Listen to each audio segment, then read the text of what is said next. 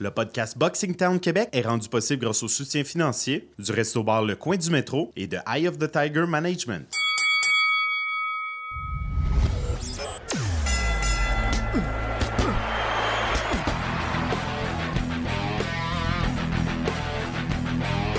Vous écoutez le podcast Boxing Town Québec.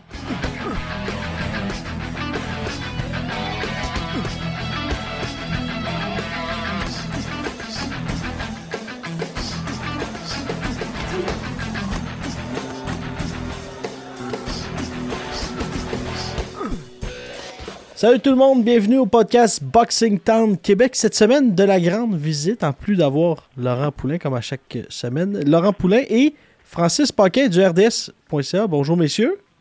Bonjour. Très honoré de recevoir Francis de mon podcast favori, Le Compte de 8. Un peu comme les députés, hein? L'honorable Francis Paquin. oui, l'honorable. Ouais, mais on peut pas refuser quelque chose à quelqu'un de Rosemont. Tout le monde sait ça. Oh! Euh, Lomachenko, qui euh, l'emporte contre Crolla, mais euh, ça a été, sans dire facile, là, mais Lomachenko est dans une classe à part. Oui, mais ça a été quand même un peu plus facile. Moi, je pensais que Crolla, c'est un gros 135 livres. Je, m'imaginais le voir faire quelques rondes. Puis là, ça s'est terminé très vite au quatrième. Après le combat, mais je sais pas si vous avez remarqué que Lomachenko n'était pas, n'était plus avec les gars rivales.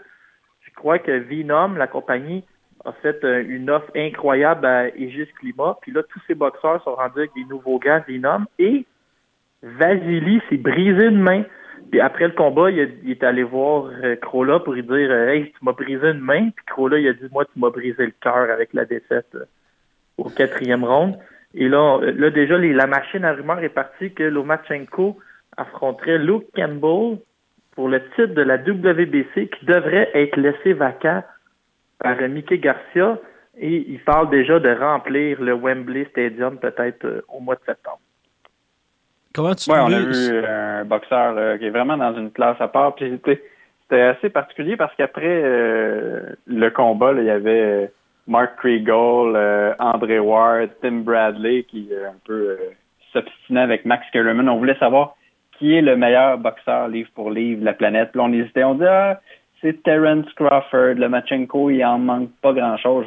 Je m'excuse, là, mais il n'y a aucun doute. Le Machenko, il a complètement anéanti un boxeur. Bon, je comprends que Crawler, là, c'est pas il n'a pas inventé le pain tranché comme Laurent, mais reste que c'est un, bon boxeur qui euh, a fait ses preuves euh, au, au, fil du temps. Puis ça me fait beaucoup penser aussi, euh, il y a quelques années déjà, la victoire de Machenko contre Nicholas Walters, qui était aussi un bon boxeur, puis il l'avait complètement cassé mentalement. C'est ça qui est, qui est, vraiment impressionnant, c'est que les gars, ils ont absolument aucune solution. On, on dirait comme ils figent. Le seul qui a été capable de faire quelque chose, c'est Salido, puis il avait comme pas respecté les règles. Euh, surplus, de poids, surplus de poids à la pesée, il accrochait continuellement, mais on voit là, si tu laisses moi vraiment un petit peu d'espace à Lomachenko, c'est terminé. Il va complètement t'anéantir. Ils n'ont même pas besoin d'être un connaisseur raffiné pour euh, apprécier tout ce talent-là à sa juste mesure. J'ai, vraiment. En l'espace de quatre rounds, ça a duré trois rounds et des poussières.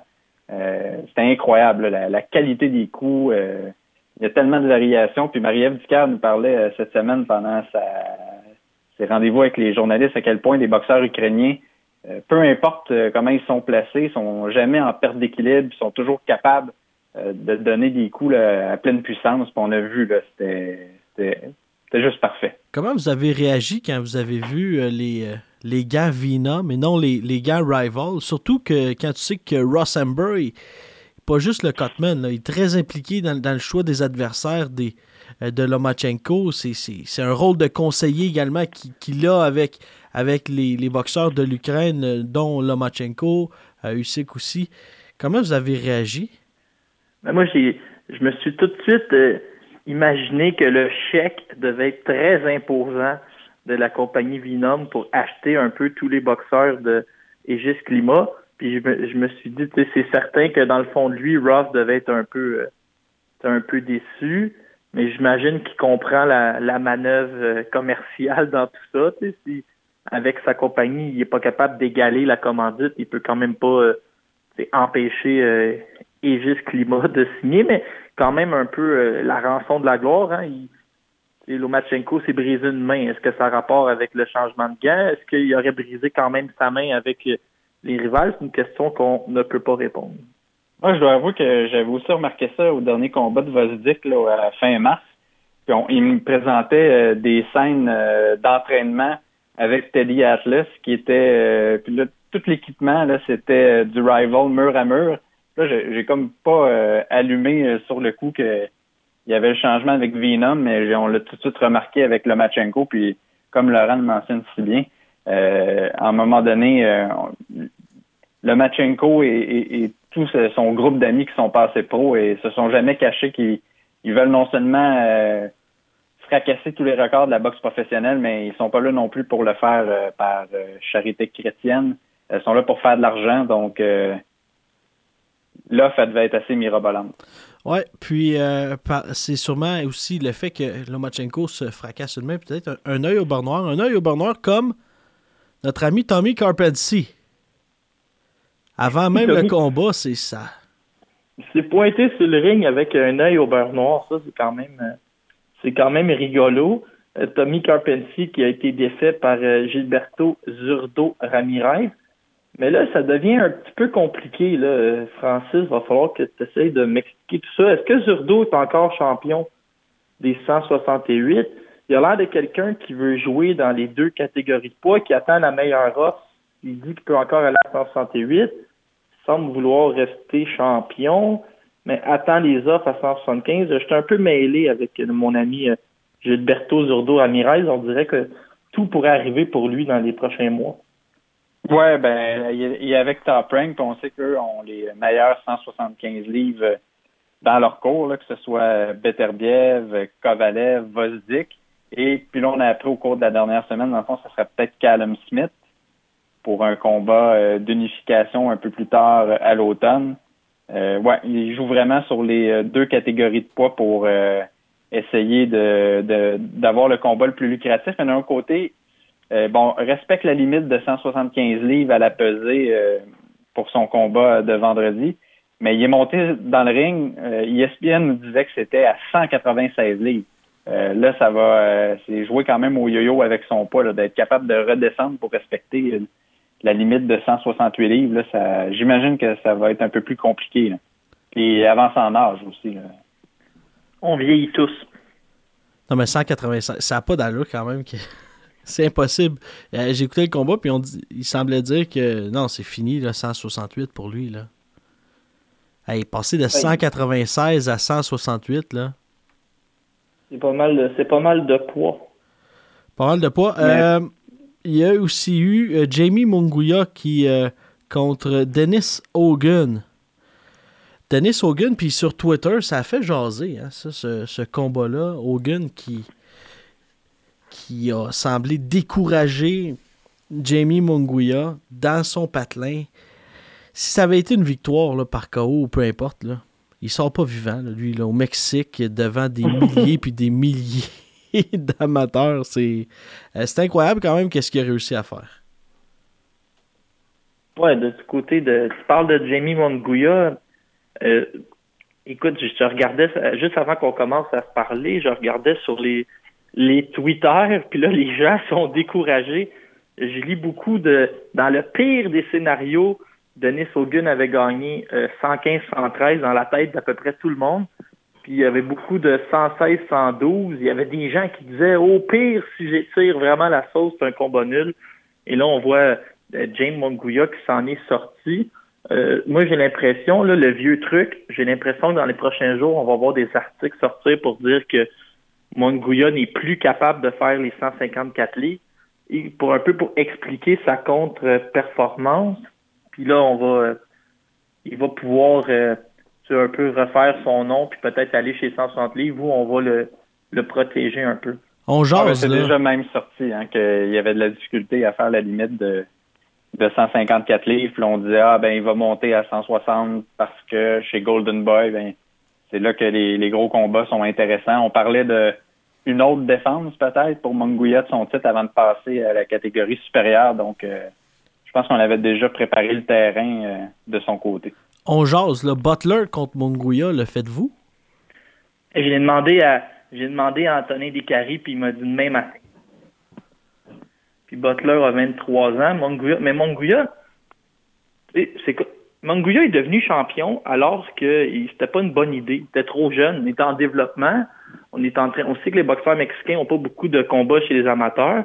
Là, Monguia sont en train de le développer, ils travaillent des choses, puis là, boum, il se avec une ceinture qui était un peu, c'est un peu une ceinture qui est devenue un fardeau à porter. La ceinture, il faut la défendre. Mais on veut se battre quatre fois par année, donc il est obligé de piger dans les top 15. Là, il se ramasse avec des gars qui savent boxer, comme Dennis Hogan, comme le dernier japonais qui a fait une guerre, Takeshi Inui. Peut-être pas des adversaires euh, idéaux pour un gars en développement. Oui, parce que le combat contre Saddam Ali, qui n'était pas un vrai 154 euh, livres, qui est davantage un 147, ça devenu un peu euh, champion par accident parce que je me souviens bien, Munguia avait été évoqué pour un combat contre Canelo Alvarez, qu'on avait dit Ah non, non, il est trop jeune. Mais ça, devient champion un peu par accident, puis euh, il y a une limite là, à ce qu'on peut euh, affronter comme boxeur pour se protéger. Là. C'est pas des Brandon Cook euh, toutes les fois. On va passer. tout à l'heure, on va parler de, de, ce qui se passe. On fera un bloc. La deuxième partie du podcast sera dédiée entièrement à la boxe féminine. On aura des entrevues également pour vous. On va parler également du euh, combat de championnat du monde de Marie-Ève Clarissa Shields, Christina Hammer. Mais en sous-carte de Hammer contre Shields, il y avait ce combat de chez les lourds, Samuel Peters, qui euh, se fait battre par Mario Heredia.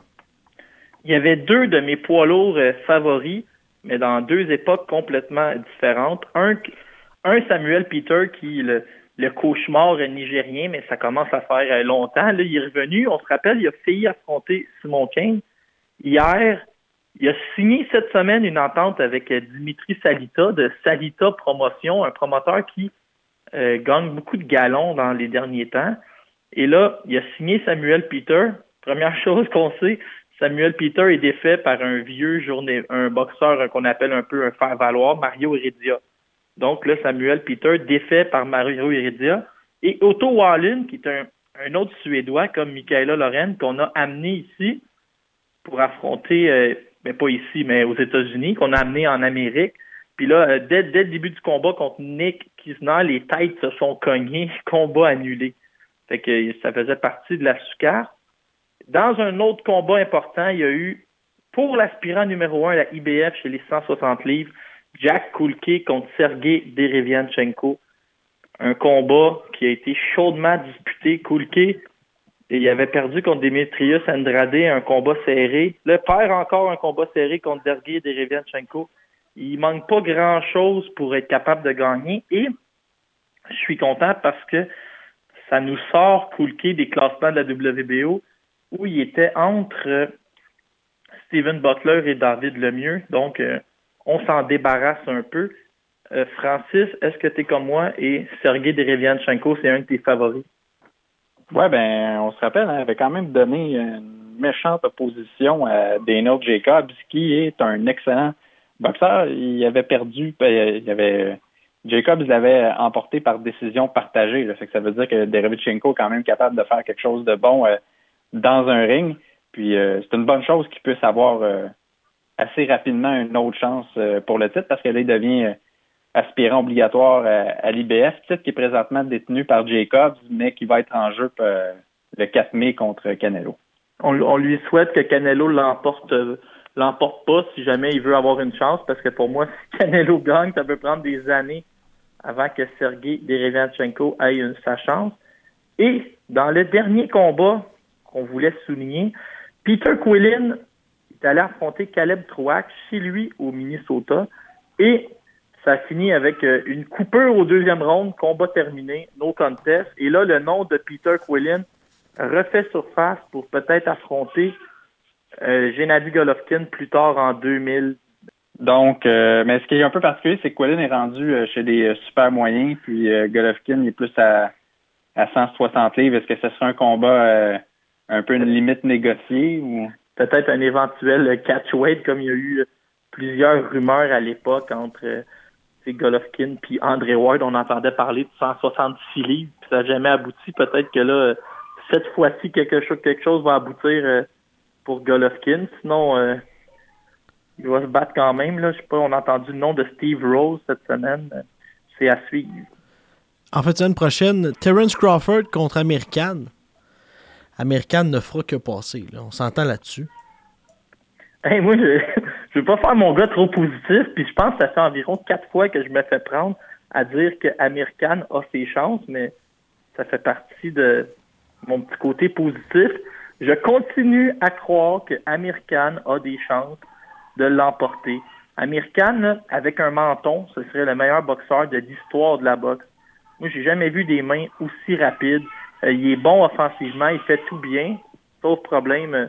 le seul problème, c'est qu'il n'y a pas de menton. c'est juste un problème, mais c'est un assez gros problème en boxe professionnelle.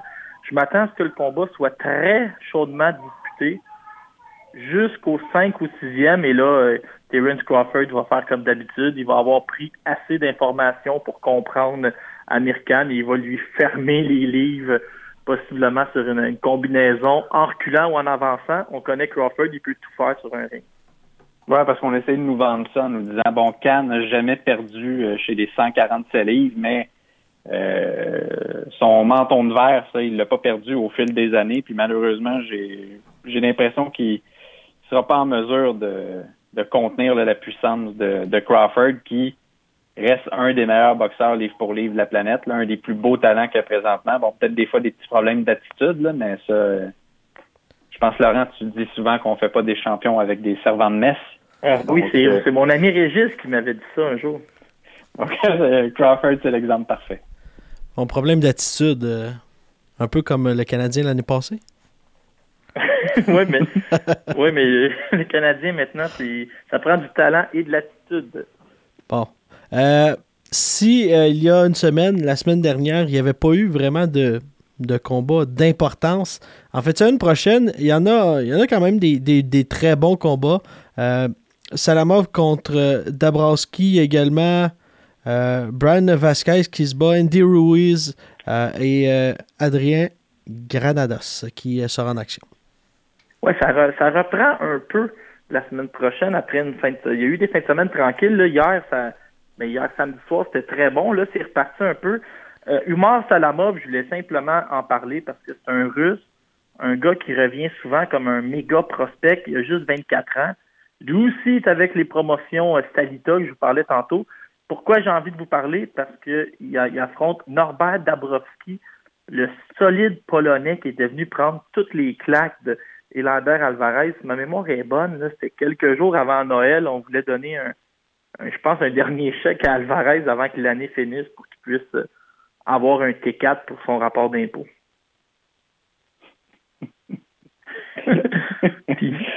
sinon, euh, Félix Verdejo contre Brian Vasquez, j'ai été surpris, j'ai vu ça ce matin. Euh, la cote est très serrée pour les parieurs en ligne.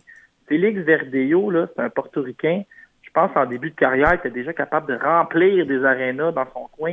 On le voyait comme un grand boxeur, un gars qui avait tenu, mais tenu, qui avait jamais passé proche de battre Lomachenko, mais qui paraissait un peu mieux que les autres chez les amateurs. Et là, ça a été difficile pour lui chez les pros. Mais s'il bat euh, Brian euh, Vasquez, ça pourrait décoller un peu la semaine prochaine.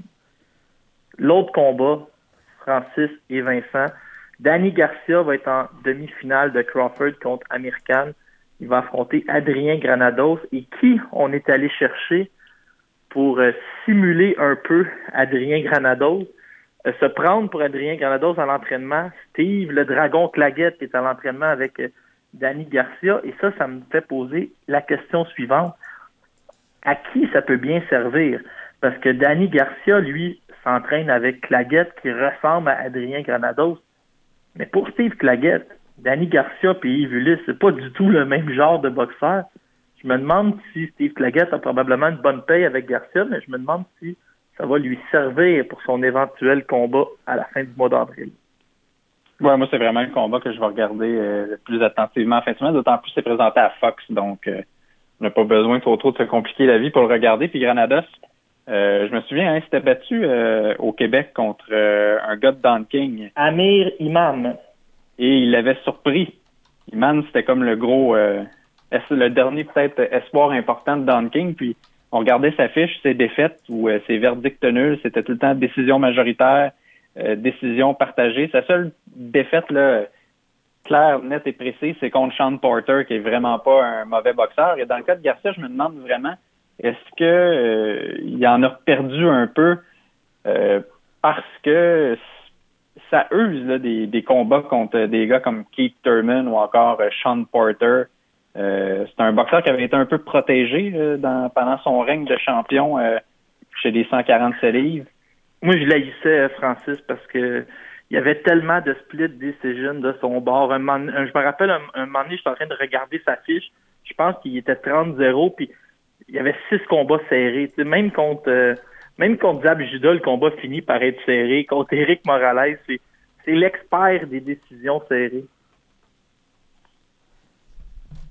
Mais bon, c'est un. Si je m'abuse, c'est un duo euh, père-fils qui s'entraîne, euh, Danny Garcia. ouais, ouais. donc, il y a toujours beaucoup d'action dans la minute entre chaque homme. Hey, avant de passer au, au volet féminin, avez-vous des nouvelles de David Maltais? Ce boxeur de, qui venait de la même région que Francis Lafrenière?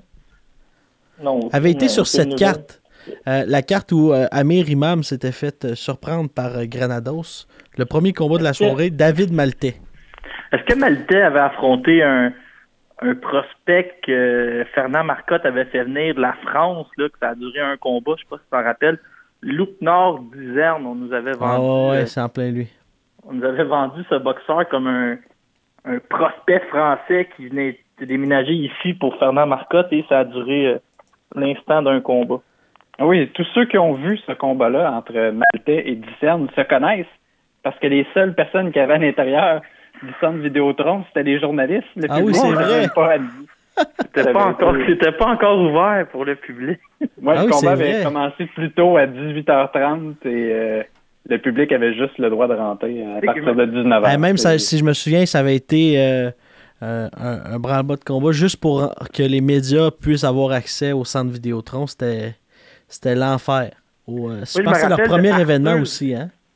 Arthur Ziadinov, on nous l'avait vendu gros comme le bras et avec raison, il est vraiment bon, mais il était aussi passé pro alors que les portes n'étaient pas encore ouvertes pour le public. Là, je me disais, Imagine si ce gars-là devient champion du monde un jour, il a passé pro devant 12 personnes parce que le monde est dehors euh, sur la rue Sainte-Catherine. Et euh, question de faire la, la, transition entre le volet masculin et le volet féminin, on a cru bon de vous faire entendre ce, ce chef-d'œuvre de Adrian Bronner. I just got up the slammer. They say they got me on the camera.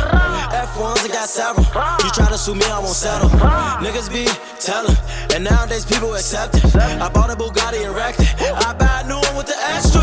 Niggas be telling, but niggas still selling. I hang with all fellas. My niggas crack melons. Call me Randy, a young nigga savage. Like a bum trying to fight for a sandwich. I just bought a house in Atlanta. I'm trying to stay about the slammer. I just got up out the slammer. They say they got me on the camera. F1s, I got several. You try to sue me, I won't settle. Niggas be telling, and nowadays people accept it. I bought a Bugatti and wrecked it. I buy a new one with the extras.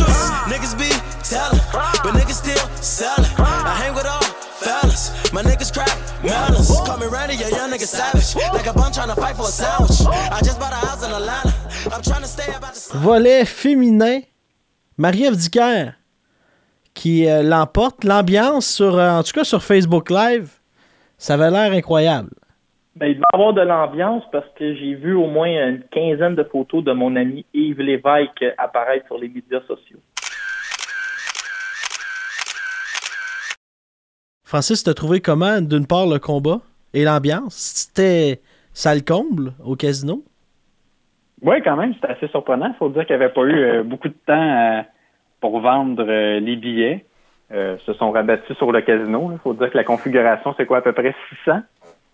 Puis, puis la veille, à la pesée, il nous avait dit, ah, il en reste une cinquantaine. Donc, non, ça s'est bien rempli. Il faut dire, d'un autre côté, il y avait quand même des, des gens qui en, sous-carte qui vendent un peu de billets. Là, je pense euh, notamment à David Théroux ou encore à Terry Osis ou encore Yann Pellerin.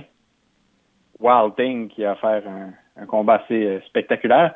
Mais pour Marie-Ève Dicker, ce qui est particulier, c'est que tous mes collègues journalistes assis à mes côtés disaient que ça, allait être un combat euh, compliqué pour Dicker, que ce serait probablement serré, des, un suspens jusqu'à la fin. Et euh, c'est pas l'impression que moi j'avais. Et finalement, le, temps m'aura donné raison. Pour la simple et bonne raison que Lorraine, on sentait dans la semaine euh, qu'elle est venue ici parce que une opportunité en combat de championnat du monde, euh, ça se refuse pas. Puis qu'elle avait parlé dans les médias suédois de de traitement pour euh, fécondation in vitro, que la bourse qu'elle recevait, ça donnait un bon chèque. Puis, le clan euh, a choisi Lorraine pour une raison, parce que trouver des partenaires d'entraînement gauchers en préparation de Dicker, là, ça, se trouve pas facilement. Puis, euh, à 43 ans, veut, veut pas, beau être une, bonne athlète qui avait fait de la natation dans une université américaine, qui a fait partie de l'équipe nationale suédoise, on a vu qu'à partir de la mi-combat, elle était plus du tout là, euh, dans le match. Là. Elle se faisait euh, dominer euh, physiquement assez facilement par Dicker, qui, dans le fond, ce qui, a, rendu un petit peu les choses excitantes, c'est le fait que Dicker a été coupé à l'œil gauche au deuxième round après un coup de tête accidentel. L'entraîneur Stéphane Arnois nous disait il a vraiment cru que l'arbitre arrêterait le combat parce que la coupure était trop profonde. Puis là, coup que l'arbitre a décidé euh, avec le médecin que c'était beau, ben là, on avait une crainte que Lorraine s'attaque uniquement à l'œil de Dicker et là, ça ferait en sorte qu'elle pourrait s'incliner par un, encadre technique. Donc, on, a ajusté la défensive, un peu euh, des airs de, très, très brefs échantillons qu'on a vu de Lexon Mathieu. Euh, Dicker a un peu euh, donné des airs de, ce boxeur-là. souvent, elle se déplaçait, puis Lorraine s'amenait pour lancer son coup de poing. Donc, ça, a donné de, belles esquives. Je, trouve que peut-être que mon opinion est, pas partagée euh, dans l'ensemble. Il y a beaucoup de gens qui sont critiques au sujet de la boxe de Marie-Ève mais je trouve qu'il y a une progression constante. J'ai eu la chance de citer à pas mal tous ses combats depuis le début de sa carrière. Puis, j'ai l'impression que de combat en combat, on voit une amélioration sur un aspect. Donc, c'est quand même assez positif dans l'ensemble. Moi, Francis, euh, on s'obstinera pas aujourd'hui parce que je suis parfaitement d'accord avec toi. Moi, je m'étais, je m'étais même rendu à Sorel pour assister à ses débuts professionnels. J'ai vu son dernier combat amateur au Bain Mathieu sur un show bénéfice de Ghislain Madouma, qui avait fait un, show. C'est la, fois que Batur avait passé pro, puis c'était Noël Meilleur Rincon, il était tombé dans son genou, toute une histoire. Puis là, Marie-Ève, moi, j'avais mes, attentes étaient quand même assez faibles. On avait eu un combat difficile contre Ashley Curie en mai en mai 2016. C'était elle qui avait euh, les cheveux grimpés la tête, avait l'air mesurer 6 pieds 8 avec euh, sa coupe de cheveux. Puis même contre Lisa Noël Garland ou Patty Ramirez, j'avais un peu décroché, puis j'avais plus espoir qu'elle devienne champion du, championne du monde, puis j'y croyais pas. Puis elle m'a complètement regagné depuis le 1er décembre dernier quand même, c'est quand même spectaculaire. Elle est allée battre Chris Namus, qui était la championne, à bas son aspirante numéro un. C'est sûr, euh, c'est sûr, les gars, que il y a des circonstances. Euh, Lorraine a été appelée à la dernière minute. L'histoire que Francis euh, a sortie pour les, les, fécondations in vitro. Mais au final, elle a quand même battu Michaela Lorraine. Et moi, ce qui m'impressionne le plus, c'est on dit j'ai l'impression qu'elle a le style parfait pour la boxe féminine. une boxe qui est en volume, qui est en explosion, qui est très intense pendant deux minutes au complet. Les rondes de deux minutes, ils servent beaucoup à Marie-Ève Ducœur. Les les médias sociaux, puis les gens demandent pour avoir la troisième minute.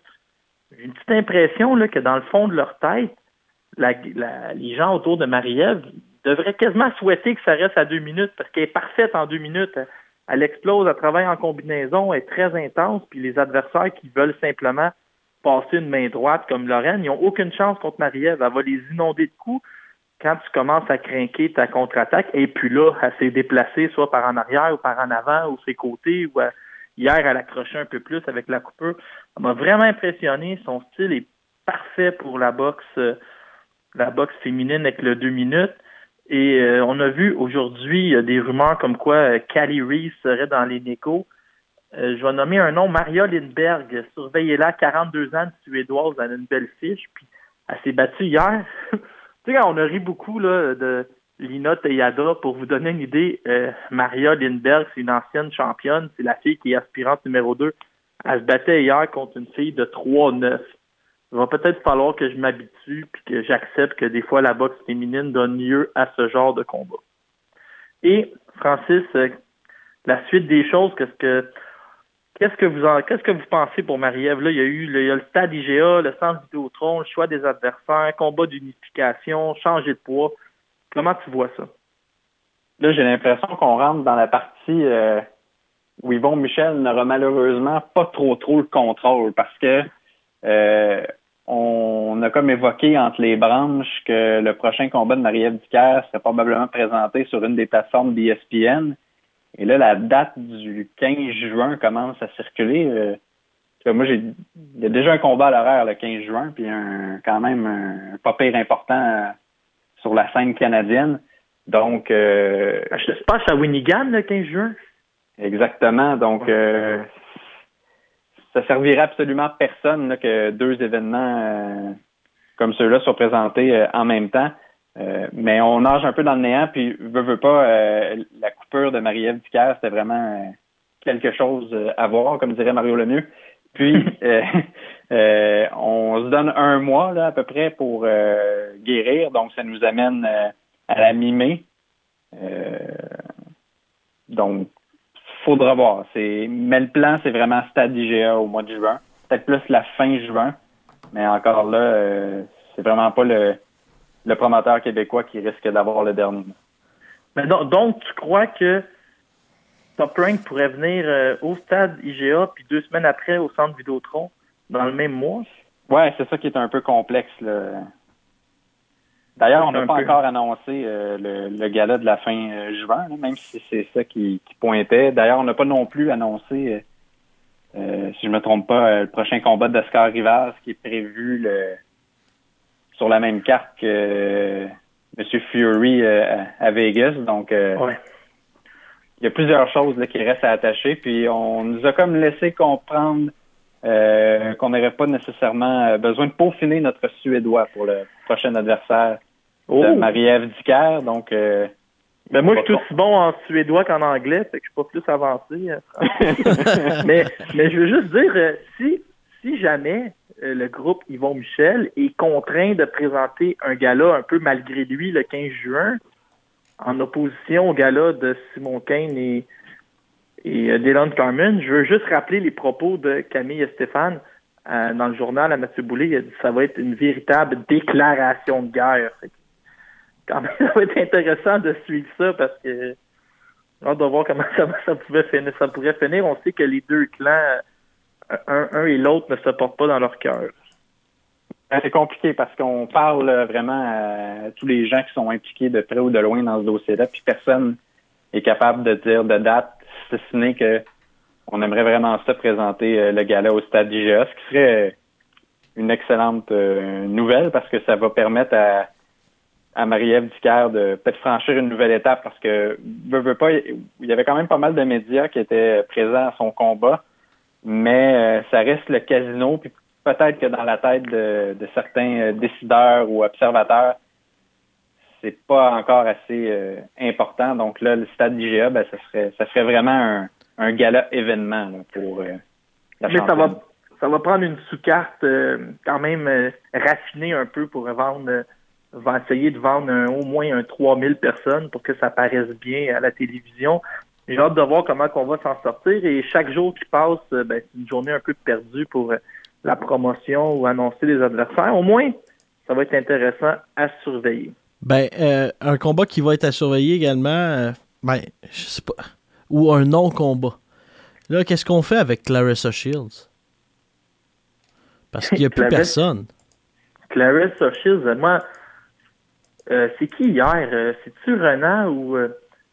Sylvain Pelletier qui s'est quasiment demandé s'il fallait lui, lui permettre d'affronter des hommes à un moment donné dans sa carrière? Parce que elle a juste 24 ans.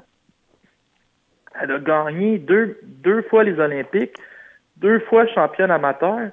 En neuf combats, elle a unifié complètement les 168 livres et les 160 livres. Si vous regardez sa charpente, elle est clairement capable de descendre à 154 livres. D'ailleurs, elle a déjà battu euh, Anna Gabriel, qui détient deux titres chez les 154 livres. Est-ce qu'elle va être obligée de lui offrir une revanche simplement pour euh, lui arracher les deux ceintures? Hier, euh, Vincent Tremblay m'a appelé, puis après le combat de Clarissa Shields, il a juste crié un gros wow dans mon téléphone. Il était un peu sous choc. Grande performance de Clarissa Shields. Euh, Christina Hammer, qui était vraiment pas la dernière venue, hein, 22-1 chez les amateurs, 24-0 chez les pros. Allez voir sa fiche, elle a battu à peu près tout le monde. Euh, moi, je suis complètement euh, abasourdi par le talent de Clarissa Shields et il commence à avoir des rumeurs qu'elle pourrait tenter de se qualifier ou que la boxe américaine va simplement euh, lui donner un, passe-droit et qu'elle serait aux Olympiques de 2020 pour aller chercher un troisième titre consécutif. Ben, c'est la seule c'est la seule avenue présentement pour elle de retourner aux Olympiques, mais. Oui, on l'a vu avec euh, Alexander Usyk, un, coup qu'on décide de, ou qu'on a réussi à unifier toutes les ceintures d'une catégorie de poids, qu'est-ce qu'on fait après? Là, en plus, elle a fait le chemin inverse. Elle est partie de 168, elle descend à 160, euh, ce qu'elle va aller à 154. Euh, il y a des rumeurs, ben des rumeurs. on, évoque la possibilité d'un combat contre Cecilia Breakus. C'est son clan, euh, Clarissa Shield, qui a suggéré ça, mais est-ce que ça va vraiment se réaliser? C'est une autre chose. Moi, je posais une question étrange un matin, encore à mon ami Sylvain Pelletier. La meilleure bourse à vie de Marie-Ève Dicker, moi, je ne sais pas c'est combien, mais mettons que je l'estime à 40 000 Marie-Ève et son clan, ils vont faire quoi si un matin Showtime arrive puis offre 300 000 US, mettons, pour affronter Clarissa Shields? C'est quelque chose qui peut avoir lieu aussi. Marie-Ève n'est pas attachée à un réseau de télévision pour le moment. Euh, Clarissa va peut-être chercher à faire, elle va pas faire des débuts à 154 livres contre, euh, les exemples, Lina Teyada. Si elle rentre à 154 livres, elle va tout de suite vouloir mettre la main sur une ceinture. Puis là, moindrement que le réseau Showtime a eu une grosse cote d'écoute hier, le budget, si la cote d'écoute est là, le budget va suivre. C'est que il est peut-être pas si loin que ça le, jour où euh, Clarissa Shields va cogner aux portes euh, de groupe Yvon Michel pour euh, se trouver un adversaire. D'un autre côté, là, hier, je lisais mes amis internautes sur le site RDS et on, aimait beaucoup dénigrer Marie-Ève Et l'exemple qu'on disait, c'est ah, devant Clarissa Shields, euh, elle ferait absolument n'importe quoi. Ouais. Comme beaucoup de boxeurs feraient absolument n'importe quoi contre Vasily Lomachenko. C'est une autre histoire, mais on a posé la question. Puis pour le moment, là, et, là évidemment, tu rentres euh, les données financières en jeu, Laurent, puis c'est important de le faire parce que c'est une part importante dans l'industrie de la boxe. Mais pour le moment, l'idée d'un affrontement entre Clarissa Shields et Marie-Ève ça a été catégoriquement rejeté par euh, Groupe Yvon Michel. Ah non, ça c'est sûr. Puis ça le sera pour toujours peut-être. Parce qu'on dit que la, différence de, de, gabarit entre les deux euh, boxeurs est, trop au désavantage de Dicker qui, on, on, a tendance à l'oublier, mais c'est une 147 livres. Euh, on a décidé d'aller à 154 parce que c'est dans cette catégorie-là qu'il y avait des ceintures que c'était possible de remporter. Mais notre objectif à moyen et à long terme, c'est de retourner à 147 livres. même au niveau talent, là. Ben, c'est ça, mais comme Francis vient de dire, tu peux mettre personne dans la même phrase que Clarissa Shields. Euh. Je vais même là, y aller d'une grande déclaration. Euh, prenez vos crayons pour noter ma déclaration à la maison. Pour moi, le meilleur boxeur livre pour livre au monde, c'est la meilleure boxeuse. C'est Clarissa Shields. Si, si, les top, si les top 10 livre pour livre étaient mixtes, je mets Clarissa Shields devant Vasily Lomachenko. Neuf combats pour unifier deux ceintures, c'est incroyable. Quand même fou, hein? C'est un statement, Laurent. Ouais, ouais j'ai pas peur. J'en fais toujours un par épisode. Euh, avant de se laisser, euh, Francis, j'aimerais avoir ton euh, avis. As-tu hâte au 25 avril, Ulysse Claguette 2? Oui, j'ai vraiment hâte. La seule chose, c'est que j'aurais aimé que ce soit présenté ici au Québec. Ça aurait été un, un naturel. Malheureusement, j'ai l'impression que ce combat-là, que je trouve sur papier, est vraiment intéressant parce que, ben, de un, c'est une revanche que Ulysse avait perdu, euh, bon, euh, a perdu sur les cartes des juges, mais dans l'esprit de, la plupart des gens qui ont assisté au combat, euh, il avait remporté ce, ce combat-là.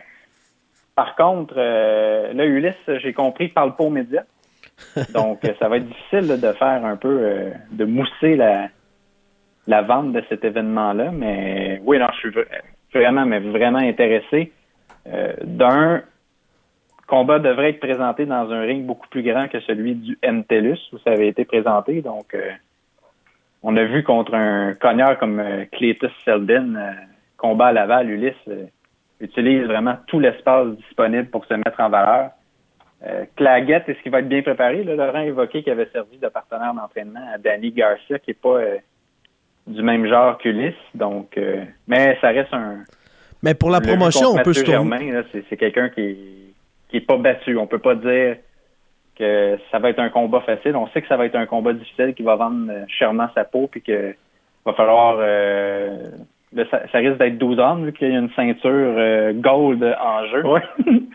ça c'est un autre point intéressant parce que Claggett, jusqu'à preuve du contraire, ça fait quoi trois fois qu'on l'a vu deux, deux, deux gars qui ne sont pas classés dans le top 15 à la WBA qui vont s'affronter pour une ceinture de championnat. Ça fait partie un peu des, de la folie de la WBA, mais tant mieux, ça favorise euh, Moi, je vais y aller de. Je vais te poser une question, Francis, mais il va avoir mon opinion à travers la question.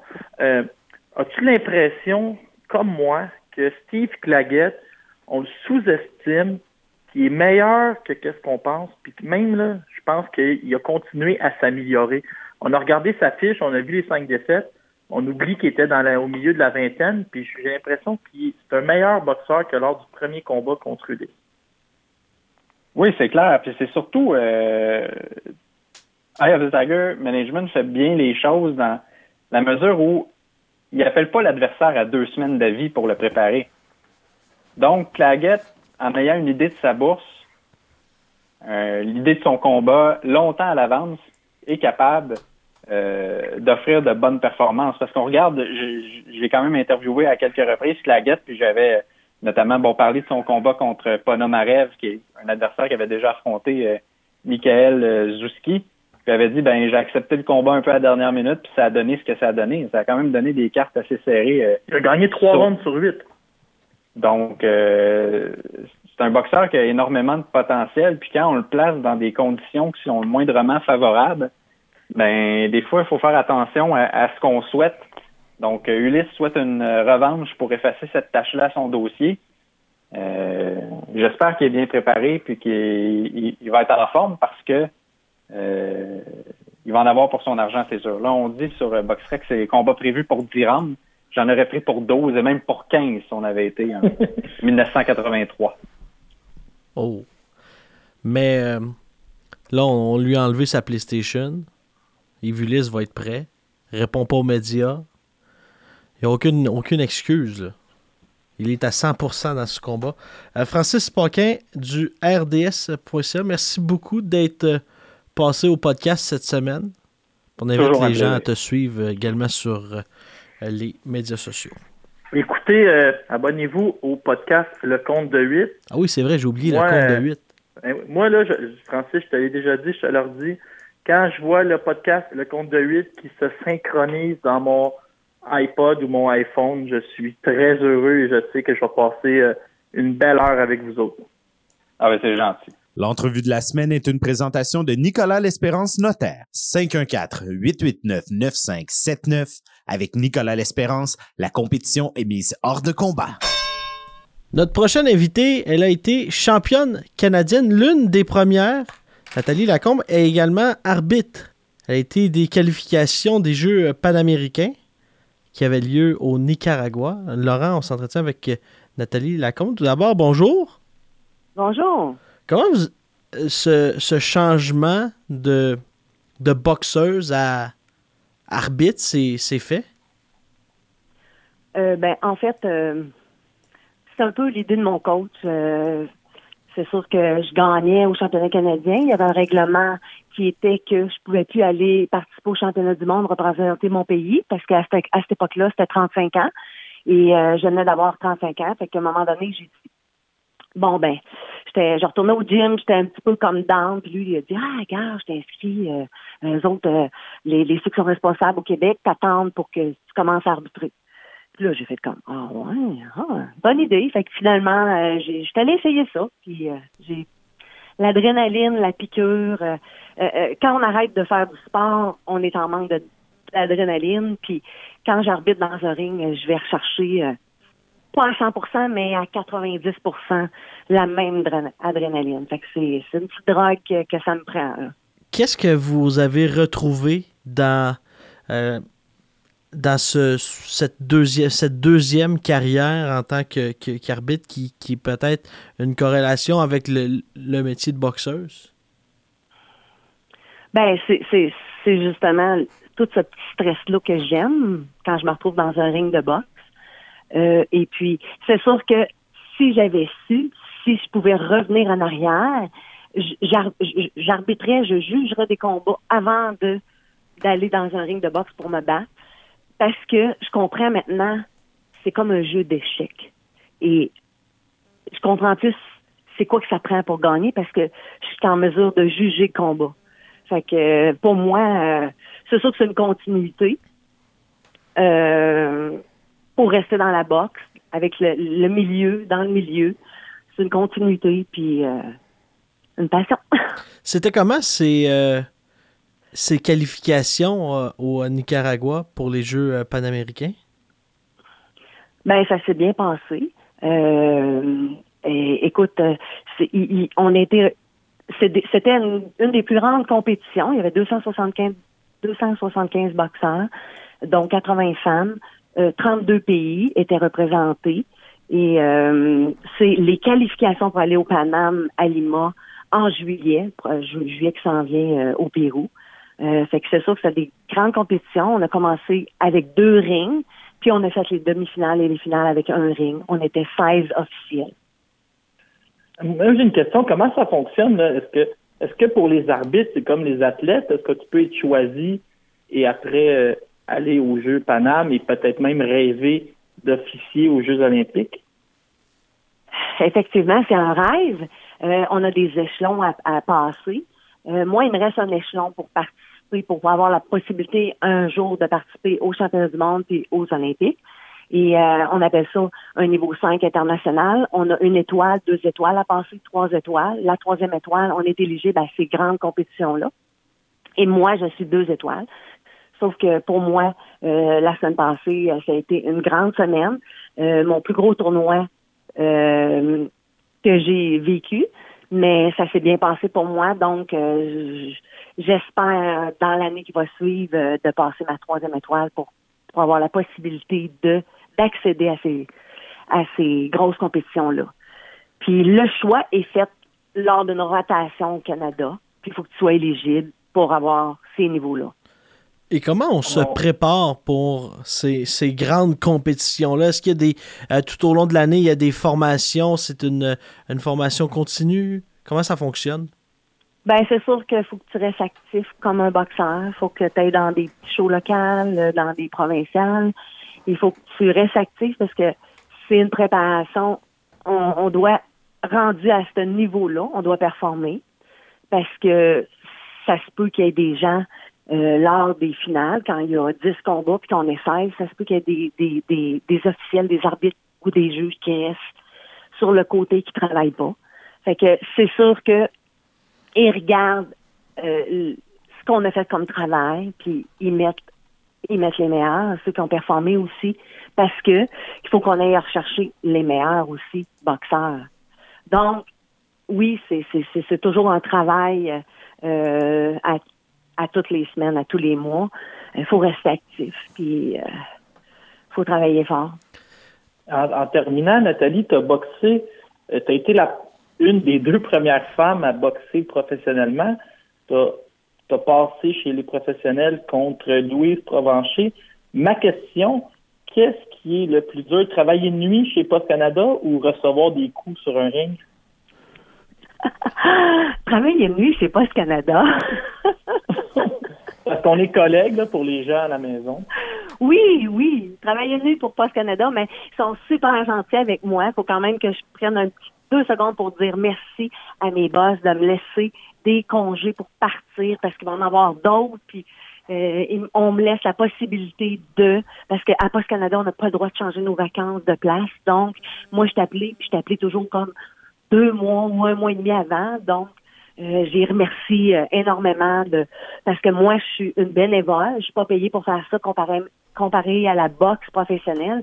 Donc, oui, on me paye mes dépenses, mon hôtel, mon avion, mais j'ai la permission de Post Canada de quitter et de pouvoir réaliser mon rêve un jour d'être un jour aux Olympiques. Et quel on va dire, on a quand même un bon employeur. quel est votre, euh, votre souvenir de, de, ce combat contre Louise Provencher? Ben, je garde un bon souvenir malgré la défaite. J'ai passé pro pour réaliser un petit rêve à ce moment-là. Il n'y en avait pas de boxe pro au Québec et, euh, et euh, on m'avait donné l'opportunité de, faire le saut sur les pros. J'aurais aimé continuer à continuer à boxer pro. J'avais pas beaucoup d'expérience à cette étape-là. Et euh, mais par contre, c'est tellement difficile, surtout à s'enfiler, d'avoir des adversaires. Donc, quand j'ai vu qu'il n'y avait plus rien qui, pouvait faire que je pouvais avoir d'autres combats, j'avais demandé une revanche, puis j'ai pas eu la revanche. Donc, j'ai redefait une demande à Box Canada de revenir amateur, et c'est là que ma carrière a commencé. Je, je suis revenue amateur, et en novembre et en janvier, j'obtenais mon premier championnat canadien, mon premier titre. Euh, et par la suite, il y en a eu trois autres. Donc, c'est là que là j'ai commencé à avoir plus d'expérience. Euh, je garde un bon souvenir de ce combat-là. C'est une belle collègue. Puis euh, c'est une personne que, que, que, qui avait un gros bagage de boxe et, de combat aussi euh, en karaté. Et j'aurais aimé avoir une revanche, mais je n'ai pas eu. Et en terminant, un souvenir de votre un, bon moment au niveau des, voyages, une anecdote de voyage euh, en tant euh, qu'arbitre? Ben, jusqu'à maintenant, je pense que le, le, plus beau petit voyage que j'ai fait, qui était quand même stressant, mais pas si pire. J'étais, euh, j'étais vraiment bien localisé au Costa Rica et on était, on était très très très, on est reçu toujours bien, mais au Costa Rica c'était un peu euh, c'était des vacances parce que à ma dernière compétition au Nicaragua, j'ai dû faire toutes les pesées parce que j'étais toute seule de femme. Donc, c'était beaucoup de travail. Je me levais à 5 heures du matin et on soupait le soir à 10 heures. Donc, Costa Rica, Costa, Rica a été une belle compétition. J'étais sur le bord de la plage. Euh, J'avais pas à faire aucune pesée. Et, euh, pour moi, c'était euh, mon, mon plus beau tournoi jusqu'à maintenant, côté hors box. Il y a pire, euh, comme on dit. Euh, Nathalie Lacombe, merci beaucoup d'être euh, passée aujourd'hui avec nous. Merci, beaucoup à vous. J'apprécie. Voilà, c'était notre spécial boxe féminine avec cette grande victoire contre Michaela Lorraine pour la boxeuse québécoise Marie-Ève Dicker. Laurent, épisode rempli.